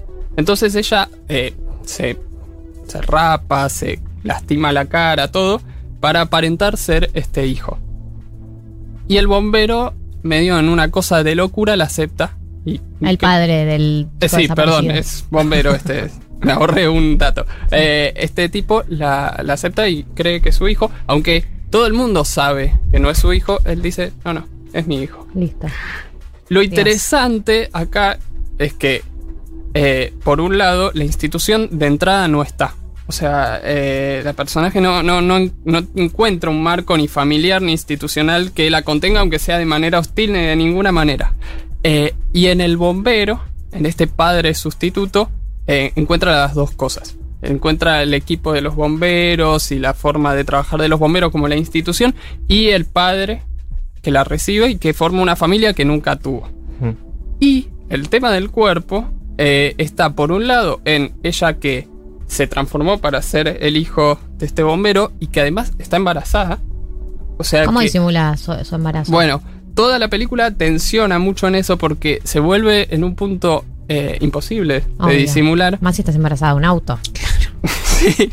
Y eh, ¿Cómo ocupa- ocultas un Renault 12? sí. sí. En la panza. Es literalmente un baúl. Y eh, el, el- el bombero, el padre, que cada vez te, te vas dando más cuenta que eh, acepta a su hijo sea quien sea. Que, que en esa desesperación de haber perdido Terrible, un hijo, Dios. acepta. Y por otro lado, el padre es así súper musculoso, es un tipo grande y se inyecta para mantener esos músculos, para mantenerse tonificado. Entonces, eh, hay como una unión. La película va a ir a esa relación amorosa entre ella y él eh, desde la transformación de los cuerpos. O sea, cada personaje está atravesando esa transformación del cuerpo de una manera distinta y es un poco lo que los une. Entonces es una película muy interesante en ese sentido que sigue la lógica opuesta de alguna manera a Crudo. Eh, a mí me parece muy interesante el cine de Ducournau, ya para ir cerrando, porque eh, presenta eh, de forma muy explícita la violencia, los cuerpos, las transformaciones, pero no es solamente para presentarlo por el hecho de mostrar algo gore, mostrar algo exagerado, sino porque esa exageración dialoga con lo que les pasa a los personajes detrás y con la reflexión a la que invita la película. Eh, a mí me parece que tiene como un trasfondo recontra sociológico, porque es un el debate de fondo, por más que tipo el debate sea soy caníbal eh, y me complica Bien. vivir en sociedad. Hay un debate recontra de fondo que tiene que ver con la norma, lo normal. Hay un debate de fondo que tiene que ver con la estructura y la individualidad eh, y con la adaptación y con sobrevivir en un entorno hostil. Digo, como que hay un montón de debates que atraviesan las películas, por lo menos la que vi yo, que me pareció recontra sociológico. O sea, Sí. Me pareció que estaba justificado, si bien me dio impresión. Sí, sí, yo creo que se justifica y que reflexiona sobre esta eh, construcción de monstruos, sobre esta idea de qué es lo monstruoso, Claro. qué es lo normal. Y me parece que eh, si, si bien, eh, bueno, a mí no me encanta este tipo de películas, sin embargo, no me gusta mucho porque si uno puede aceptar y, y entender en algún punto por qué está puesta esa situación, me parece que es una directora que vale mucho la pena. Mati, gracias por venir. A usted. Gracias Muchas por hacer la columna. Eh, seguimos adelante con 1990, ¿te parece? ¿Estás Bueno, de acuerdo? Dale. Dale.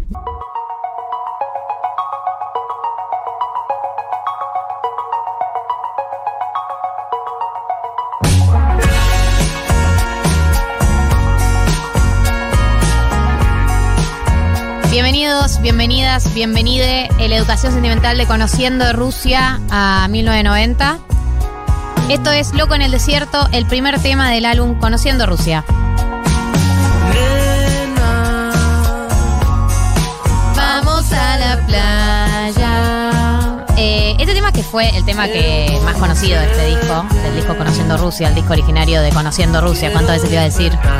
Eh, lo pongo porque para mí de las letras de, de Mateo, eh, no es la mejor, pero es el hit. Y ustedes me dicen siempre que yo tengo que poner los hits en educación sentimental. Vos sos el verano más allá de la estación. ¿A cuántas personas le habrán dedicado esta frase, no? No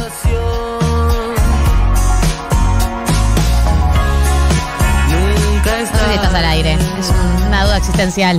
No, Nunca es tarde. Internas, hay internas. Se cayó un teclado arriba de tu consola. En el intento de ser un loco en el desierto. Tienes el código secreto para usarlo cuando quieras en mí. Eh, a mí lo que me gusta de Conociendo Rusia, además de que tiene letras muy hermosas, muy melosas, eh, muy tiernas, muy románticas, es que es el único, la única banda contemporánea que hace rock nacional. O sea, del género indie, digamos. Él, eh, para mí, Conociendo Rusia es full rock nacional old school. Mira, no, no me parece que sea. A mí No me parece ni que sea la única ni que sea muy rock nacional. Es recontra rock nacional Conociendo Rusia. Sí, Para mí, obvio tipo, que sí. eso es indie. No es indie, No es es, indie. mucho, tiene mucho más de rock nacional que todas las otras bandas Pero es actuales como- de indie. Está- eh, más que el mató, ponerle. Sí, él mató, de hecho, es como, no sé ni cuál es el género, género muy lenta la música. Lo para abajo. Me dejaron ayer es el género. Eh, es muy raro lo que estás planteando. No, te- no estoy planteando nada raro, no lo digo solo es- yo, lo digo lo dijo Nico Cotton, que es su productor, además, no lo estoy inventando yo esta- Eh, este es concepto. una, Nos bueno, tiró una claro. cita- nos tiró una cita de autoridad. De- el, productor de ellos, bueno, que claro. No, Nico Cotton es productor de sí, todas las bandas es de ahora. Decí lo que quieras. María. Acá nadie te filtra. No máquina, nadie te detiene. Tercera vez. Hacen cinco minutos. Eh, pueden mandar audios cantando, pueden mandar audios comentando, pueden mandar mensajes eh, opinando. Eh, hay un mensaje que quedó acá pendiente que dice: Hola chiques, amo la columna de cine, pero tengo que hacer un comentario. Nada que ver, muy fachera Galia en su último video de YouTube. Muy bien de pelo. Muy bien de pelo. es Nada, se me importante. topó este mensaje recién. Eh, Hoy está bien de pelo también. no, hoy no estoy bien de pelo, Mato. No, amigo. Hay que saber diferenciar cuando estoy bien y cuando no estoy bien de pelo. Pero en el último video de YouTube, que lo pueden buscar, lo mejor de internet, estoy muy bien de pelo. Búsquenlo solo por eso. Lo mejor de internet es lo mejor de internet. Sí. Eh, quiero, esa es mi definición.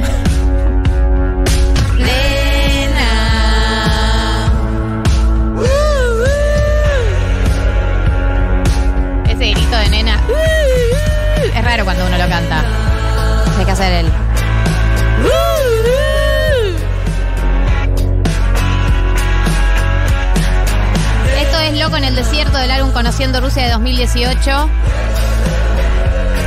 Y vamos a pasar al siguiente tema de esta educación sentimental, que para mí eh, es uno de los más lindos del disco y que se llama Juro. Juro que no te vi Llegar. Que además el concepto de la canción que es No me la vi venir. Juro, que, no te vi llegar.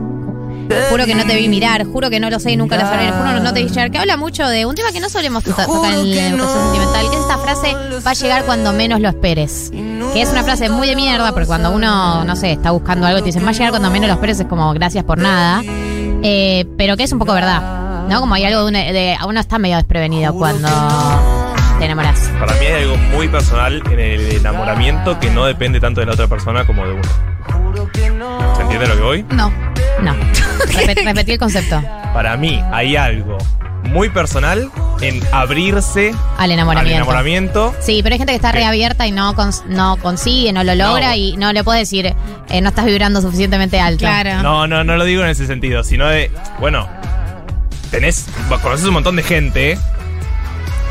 Alguna te vas a enamorar en algún momento de tu vida. También Sí. hay algo personal de esa conexión, eso voy. Pero La para mí es, es- y, y te pasa cuando te pasa. Estás en modo, re quiero estar sola en este momento de mi vida, estoy súper contenta, estoy, quiero estar tranqui, no estoy para una relación. Eso se lo decís a la persona con la que no querés tener una relación. De repente un día te encontraste totalmente enrollade, eh, y mambiade y enamorade. Sí.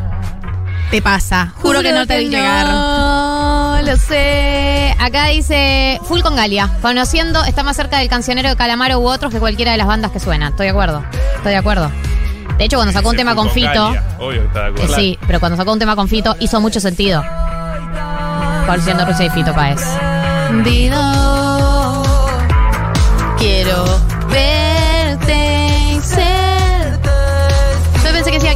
ser tu amigo. Cantaba, cantaba mal. Ah. Pero no tiene sentido con la, Sí, no, con la canción. todo lo contrario.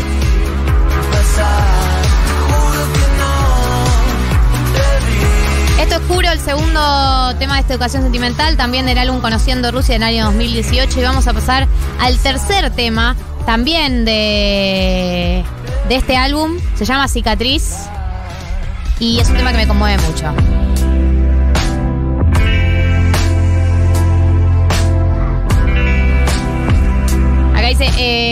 Dice, quiero, eso me está pasando ahora, quiero estar sola, pero me estoy enamorando mal. Y bueno, Te pasa, ya te fue. Bienvenido sea el amor.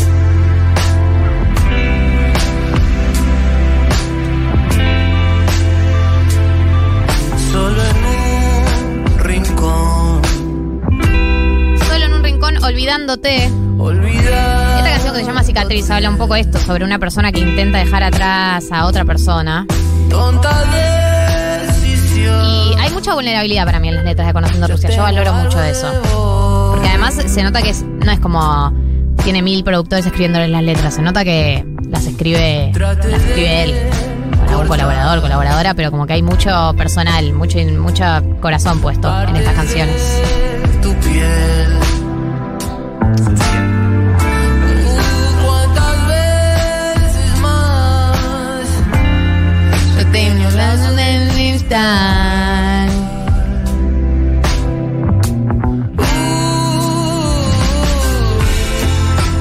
Quiero recorrer todo. A... Está déjeme cantando sola.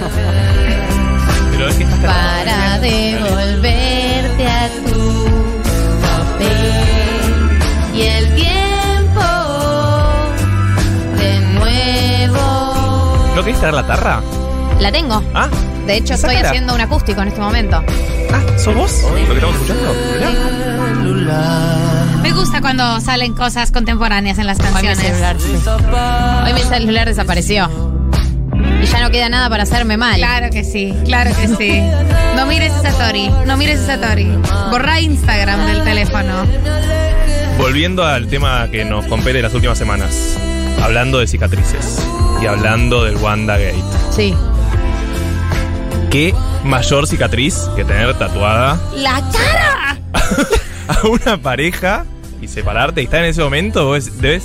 El momento de separación debe ser muy fuerte. Como No, y- esos, días de pelea que decís, ¿me separo o no? Pero tengo un tatuaje, o sea. Claro, tiene que ser Eso un tiene que pero. funcionar. Tiene que ser un pero. Tengo hijos y tengo tatuaje. O sea, las dos. Eh, a la par. A- Anuel, Anuel AA, que Anuel con tiene Karol G. eh, un tatuaje tamaño real de Carol G en la espalda. ¿Qué Está se loco. hizo? Una mancha negra, hizo una gran candetinelli, porque no ¿qué sé más? qué hizo. Liquid Eh, paper. Ahí habla de no la sé. locura de la persona enamorada. La persona enamorada está loca y no entiende nada. Porque para que te das un tatuaje en la espalda de una persona. Igual la otra persona ve eso, yo me voy. Estamos de total, acuerdo, ¿no? El nivel de huir, el nivel de salir de ahí. Red flags. Sí, el nivel de red flag de que se, ta- tatúe se en tu tatuó cara. tu cara. Además es como una cara comiéndose un helado. No sé, es una cara, es una cara en la que ella no sale per- particularmente favorecida. Eh, esto es Cicatriz, el tercer tema de la educación sentimental de Conociendo Rusia. Sobre olvidar a alguien. Y vamos a pasar a otro tema que queda siempre en, nuestra memoria. Que para mí es. ¿Viste esas canciones que es tipo, bueno, no hay metáfora? Eh, es lo que dice el título. Y esta canción se llama Quiero que me llames. O sea, no hay mucho más. Quiero hacer canciones que no hablen de vos. Quiero hacer canciones que no hablen de vos, pero no me sale. Quiero que los días pasen sin tu calor. Quiero que me llames. Mati, ay, Mati buscando la letra. Te quiero mucho. Cuando empiezas a salir con alguien y estás en esa que estás canchere, como no lo voy a escribir, voy a esperar a que me escriba. Cinco minutos después. La pasamos tan bien. O sea, me tiene que escribir y vos entras al WhatsApp y mirás en línea. ¿Qué estás haciendo? ¿Por qué no me estás escribiendo? ¿Con quién estás hablando? Que no es conmigo. Exacto. Cero tóxicas. Sí, sí. La Argentina menos tóxica. Casi Por lo menos yo nunca me autoproclamé sana. Y lo de María, la verdad, una sorpresa. Yo no me autoproclamo sana. Y no creo en nadie que se autoproclame sano. Ya lo dijo Esther Díaz. Claro, el tóxico Son siempre todos es- caretas. Son todos caretas. El tóxico siempre es el otro. Si siempre es el otro, o sea, no es nadie. Pero es verdad, para mí, algo que tiene que mejorar esta generación, ¿puedo hacer, puedo pedir algo? Claro. A ver. Basta de ese chichoneo de no le voy a escribir porque le voy a escribir en dos horas, así no piensa que yo estoy tan pensando tanto en ella. Yo soy entonces. re de este equipo, Ay, totalmente. Yo voy a decir algo sobre eso que están diciendo. Todos creemos que somos de ese equipo, pero nadie es de ese equipo. Yo también digo, tipo, "Ah, yo ya superé eso, le escribo yo, pero tres veces que le escribís vos y no te escribe la otra persona, Bye. y todos se hacen caca en los pantalones. No, no, no. Nadie no. acá se mantiene relajado. Mira, la estadística indica que nadie dejó de salir con la otra persona porque le escribió dos horas antes. Es simplemente la ciencia. Eso es obvio. Ya Dos lo querés ver, le antes. escribís. sino cierta regularidad en quién escribe. No, que haya un equilibrio. no. Vos tenés un no, que Excel un que va equilibrio de marcando. fuerzas. Me parece una Si pelotudez. vos le escribís siempre la otra persona nunca te escribe, te va a molestar, amiga. No, no.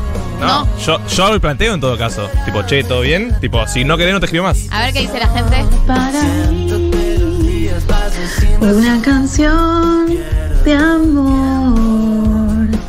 Es tu recuerdo, tu recuerdo. Lali. Todo lo que hay. Sé que puedo. Y para mí, una canción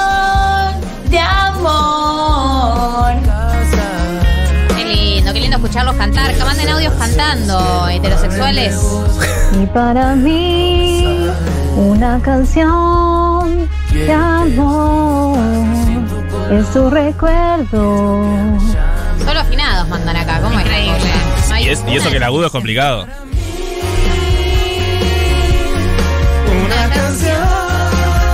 ¿Cómo es que esta canción no suena a rock nacional?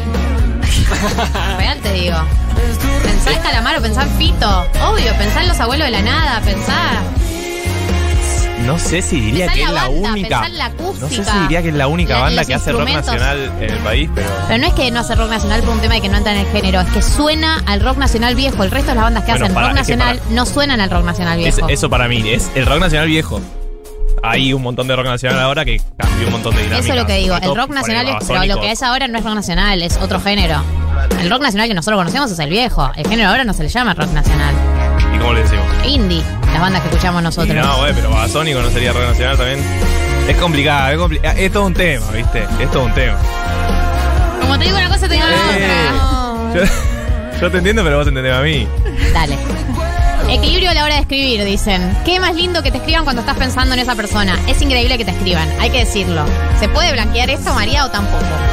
Qué lindo que te escriban. ¿Por qué me atacas a mí? Para mí es re lindo que te escriban y también escribir. Igual es cierto, o sea, no me las voy a dar de superada. Si a mí alguien no me escribe, yo no entro en la psicopatía de él. Escribo yo dentro de dos horas. Directamente le escribo, ¿estás bravo conmigo? Sí, me lo hace. Seguido. Sucede. ¿Me vas a dejar de hablar ahora? Podemos dar fe de eso.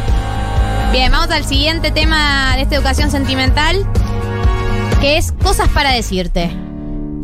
También una canción que eh, no tiene metáfora, pero es lo bello de la no metáfora. Tengo cosas para decirte, pero no querés escuchar. Pero no quieres escuchar.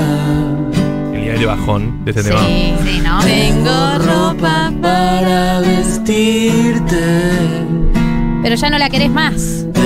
Y además este, esta frase que viene, esta estrofa que viene me mata, porque dice, es verdad, no voy a decir nada importante. verdad. Como te quiero decir algo, o sea, no sé, no sé si es algo importante, pero quiero decirte, sentate, te quiero decir algo. O sea, quiero que me escuches. Nada Importante. O más, te digo, es, para mí cuál es el escenario de esta, de esta canción. Ya están separados y vos te querés juntar a hablar, pero no hay nada para hablar, ¿entendés? Pero vos te querés juntar a hablar. ¿Cómo es ¿Cómo estás con el trabajo?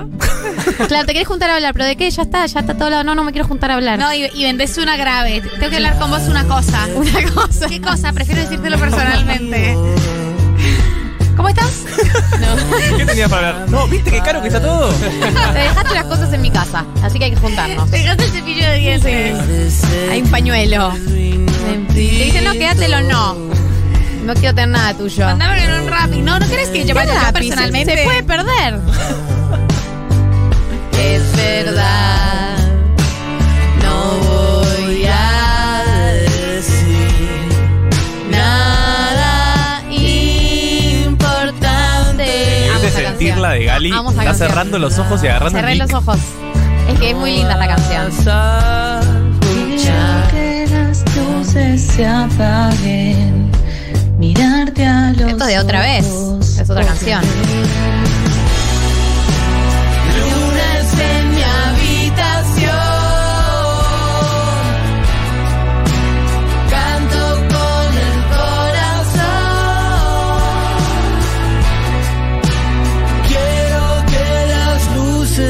Apaguen.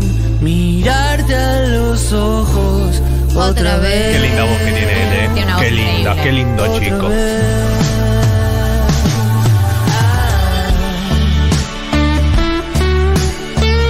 Eh, acá dicen, gracias a la educación sentimental conocí banda de los chinos, tremenda banda y ahora la joyita de hoy. En un ratito saliendo a la marcha con amigas, les amo. Qué lindo, qué lindo poner, poder eh, aportar a nuevas bandas, más bandas que nos gustan. Sí, sí, cuando sean Mandó la- conocidos, sí. cuando ganen un Grammy va a ser gracias a nosotros, así que le vamos a mandar. Mandó la foto a tu hermana, finalmente. Sí, se pudo comunicar, Se, se pudo pudo. comunicar. Queremos llevar tranquilidad a la familia. Sí. que soy el papá de Gali y la banco a muerte porque cuando me hizo escuchar Conociendo Rusia, dije, esto es mi rock. Es el rock de mi época y se lo dije a Sujatovich también. Así que Marto, te quiero mucho, pero en esta estoy con Gali. Gracias, papá. Claro.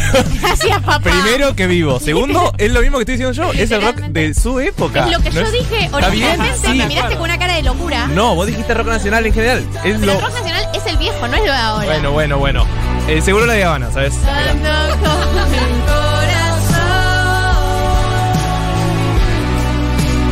Quiero que las luces se apaguen.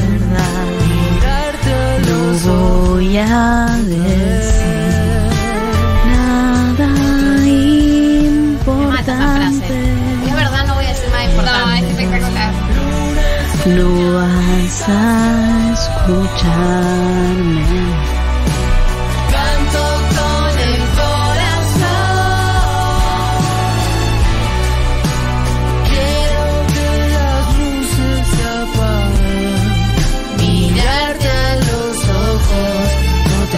Mirarte a los ojos otra vez también. Es una secuencia hermosa. Este es el anteúltimo tema. Eh, igual me pidieron un tema, por ahí lo podemos sumar al final. Eh, vamos a seguir con Tu Encanto, que es la canción de Conociendo Rusia con Fito, pero me, me, me pidieron... Puede ser que ya no te espere más, que no me acuerdo cómo se llama esa. ¿Ya puede ser? Sí, creo que sí. Eh, ¿La podemos sumar al final? Si llegamos. Esta que estamos escuchando es Tu Encanto. La puse porque es la que canta con Fito y para mí em, habla de la- las similitudes que hay entre los dos músicos Típico de rock nacional. típicos de rock nacional. A mí no es una canción que me encante, no es de las que más me gustan de Conociendo Rusia, pero combina muy bien con Fito él.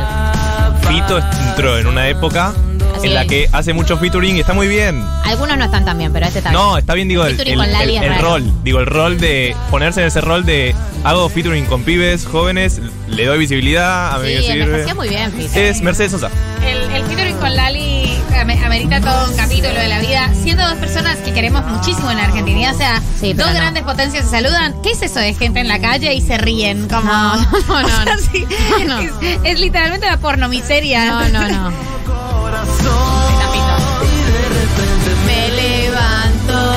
Es raro igual, me levanto y veo tu encanto. ¿A qué te referís?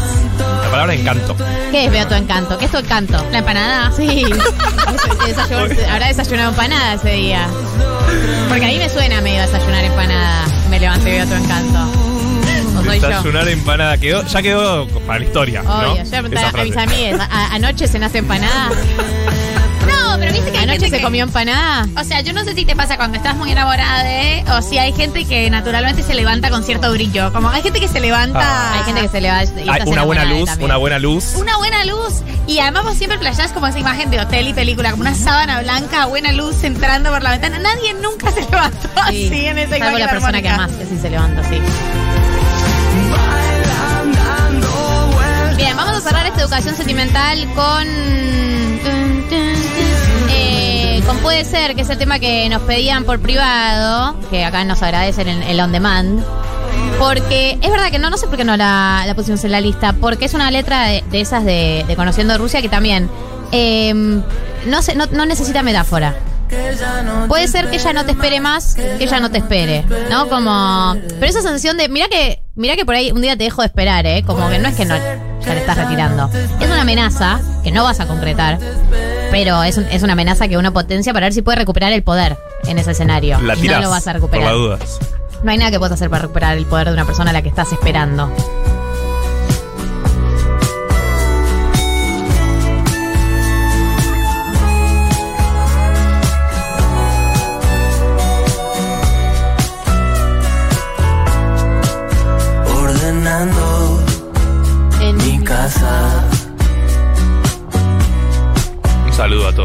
Limpiando, ¿no? Es una canción de 1990 esta. Sí. Dedicada a nosotros. Fumo algo en la terraza, ordenando mi casa. Socha 1990. Sacha 1990, fin. A veces solo quiero hacerme invisible. Sí, yo amo conociendo Rusia, o sea, nada, por eso canto sola acá. Ahí me acompaña. ¿Vos practicás karate en tu habitación sola? Eh, una de las canciones Conociendo Rusia la practiqué en canto. Muy bien, se notó igual. No sabes cuál. Pero se notó. Cuál crees que fue. Esta no, esta no. No, esta no, ya sé. Estaba cantando yo para salir de. No, cicatriz no. Eh, para mí, ay, a ver, tengo que ver el Mi, listado. profe- mi profesora se va a pegar un corchazo si no se dan cuenta. Igual no escucha el programa. Eh, no Juro. Nadie se da cuenta. Este es el peor día de mi vida. qui- Quiero que me llames, quiero que me llames, quiero que me llames. Claramente, claramente. Estaba haciendo el rico. Claramente quiero que. Voy a, yo me voy deprimida de este programa. O sea, Pará, la, la primera que dije era. me fue corriste la a mí. primera que Ellos, dijiste. ellos cerraron, pero porque son malos. Lo dejamos con, puede ser, este es el último tema de la educación sentimental de Conociendo Rusia. Eh, quédense que todavía quedan 7 minutos de programa, ¿eh? No se vayan.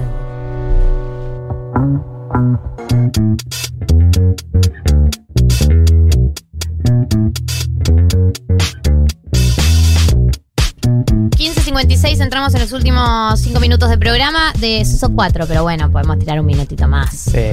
¿De la mano de quién? De la mano de la femia. El vino lata ideal para llevar a la marcha hoy, por ejemplo, porque es práctico para llevar. Yo lo llevé a la, a la marcha del aborto, eh, que estábamos todavía pandemia más intenso, no tenés que compartir, tiene una unidad de medida que es eh, individual, es frío porque hay blanco y rosado para un día como hoy que ya sube un poco la temperatura.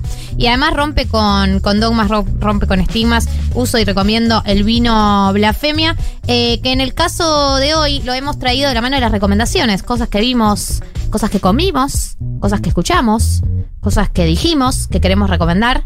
Eh, y por ese motivo está aquí con nosotros, Mati. ¿Querés que te incluya? Sí, Ok, tengo una te recomendación. incluyo. Pues no te quiero exponer. No, por Igual favor. te iba a exponer, porque si me decías que no, te, ex- te exponía. Traje, traje, me vine preparado. Bien, me encanta cuando la gente se viene preparada.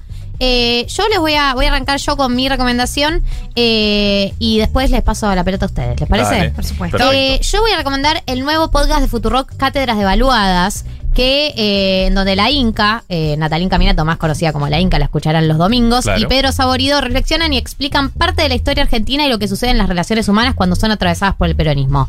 En el primer capítulo, Peronismo y Sexualidad, parte 1, que digamos la premisa es ¿por qué en el peronismo hay tantos matrimonios y encima funcionan? Un repaso por el matrimonio fundador, las parejas, los métodos y los orgasmos del peronómetro. ¿Por qué en otros espacios políticos esta abundancia de parejas no es tan común? Cátedras Devaluadas es el nuevo podcast quincenal de Futuro con la Inca y Pedro Saborido que ya está disponible en Spotify, así que lo pueden buscar. ¿Ustedes qué recomendaciones tienen? Sigo yo, entonces eh, es una recomendación medio obvia, pero obviamente tengo mi comentario, porque como, como buena persona con problemas de consumo problemático de series, problemas de consumo problemático con problemas de consumo de series, ya vi todo lo que hay al respecto y voy a recomendar la serie de Maradona eh, de Amazon Prime, se estrenó en Amazon Prime, me parece que el primer capítulo también salió eh, por Canal 9. Sí. Eh, Sí. Tiene a todos los actores de la Argentina, o sea, son todos los actores. Sí, el sindicato hizo un llamamiento general, ¿no? Y general todos, y, se- sí. y- y todos fueron así como en una horda eh, a, a participar de la serie. A mí la serie me gustó, me ha gustado bastante, todavía falta que emitan un par de capítulos. Pero lo más lindo, no, no quiero quitarle mérito a la serie, pero bueno, un poco hay que quitárselo. Eh, No lo, más lindo de la serie son la cantidad de imágenes de archivo y que las hayan organizado en orden cronológico. O sea, creo Ah. que, y es algo que decía Javier Pérez Salerno, como vos podrías contar la vida de Maradona en imágenes de archivo, videos, entrevistas, eh, sin necesidad de actuarla y te sale toda. Hay muy, muy- tenés muy pocos vacíos. Eh, entonces, eso me gustó muchísimo. Y la música es un delirio y no sé cuánta guita habrán gastado en pagar derechos. Eh, así que eso está muy bien, es de muy buena calidad y vale mucho la pena verla, así sea para hacer una visión crítica. ¿Marto? Yo voy a recomendar una generalidad como la semana pasada de que vuelvan al cine si les interesa porque está buenísimo, es un muy lindo plan. Pero voy a recomendar también algo más particular, que es un podcast también, que se llama Un Mundo Maravilloso, hecho por gente muy genial, entre ellas nuestra compañera Marianela Ego. Marianela E. Marianela Ego. Así, así Eh, es. En italiano. Es la italiana, Marianela. No, ella es paraguaya. Sí, pero lo dijiste medio italiano, por eso Ah, dije. ya sé, pero igual te lo Marianela. digo. ¿Está bien? Me parece perfecto. Le mandamos un saludo a Marianela que nos está viendo y está acá al lado nuestro, Al lado, del básicamente. otro lado del vidrio. Eh, Martín Garabal, Chava López, Adrián Lackerman y Alexis Moyano son todos unos cracks, muy divertido. Escúchenlo, uso y recomiendo, efectivamente. Acá por WhatsApp llega como recomendación tu selección de TikToks, Marto, la que hace Ah, los buenísimo. domingos. La selección de TikToks de Marto de los domingos es una curaduría de arte finísima. Oh, Dios, cómo la espero, cómo la espero. Eh, arroba Marto Sleep. Arroba Marto Selip, gracias por los Eh, pará, a todo esto quiero decirle a la gente que puede mandar sus recomendaciones eh, en estos minutos que quedan. Eh, y la mejor recomendación que vamos a elegir nosotros arbitrariamente se gana un kit de vinos blasfemia. Así que mándenlo al WhatsApp 1140 66 000. Mati, cero presión, pero vas a cerrar el programa con tu recomendación, así que Bien, fíjate. Perfecto, siguiendo en la línea ir al cine, yo vi esta semana una película que se llama Retrato de una mujer en llamas. Es una película francesa muy buena, me gustó muchísimo. Es un peliculón. Es un peliculón, eh, me parece buenísimo eh, ir al cine, ver las películas, pero ver las películas en el cine y es una película que vale la pena verla en el cine para mí. Así que sigue estando una semana más, no creo que siga mucho más. Recomiendo eso, que vayan a verla. Eh, yo le quiero agradecer a David Eskenazi. Hoy tuvimos, hoy tuvimos un cruce. Y se picó en un momento. Se picó. Hu- hubo cosas que volaron, ¿no? Hubo cosas que volaron. Él me tiró cosas y yo le tiré cosas. Él me tiró primero Él y yo le devolví en respuesta. Dice que está mintiendo. Mira, si vos no tenés ganas de salir al aire, nadie va a escuchar lo que decís. A ver. Eh, ahí se escucha. Se te Uh. escucha. Escucha. Medio bajito igual, Estaba ¿no? acá sentado en el control y empezaron a volar cosas. En De una respuesta, mano con las uñas verdes. No quiero decir quién fue. Mis uñas son amarillas fosforescentes. Eso es verde, Gali. Eso es verde. Gali. Eh, o sea, soy Pampita, soy daltónica. que lo reveló esta semana. Eh, David, vos me tiraste cosas y yo solo respondí. Bueno, Gali. Ahora hablamos. Le quiero agradecer a David Eskenazi, le quiero agradecer a Marianela Ego y le quiero agradecer a Moya que nos mandó eh, comida épica. Hoy baklava hubo. Si no saben lo que es, googleenlo porque es riquísimo. O cómprenlo en Moya. Y yo me voy a comer uno ahora a la salida también. Sí, porque yo no me lo- comí uno antes y Ah, ahora me voy a comer yo no lo otro. probé. ¿Ya comiste el verdad? Sí. Ay, yo estaba esperando para el postre. Ah, Pensé no. que íbamos a ir todos juntos saltando y diciendo amiguites, ¿no? Sí, es medio traidor. lo Bueno, igual quedan tres. Uno, cuatro. otro, otro para vos. y los- Mati, Eh, no te veo con ganas de comer baklava hoy. Ahora vemos. Ok. Eh, se quedan que viene permitido pisar el pasto eh, y con toda la programación de Futurock. Hasta el sábado que viene, mies.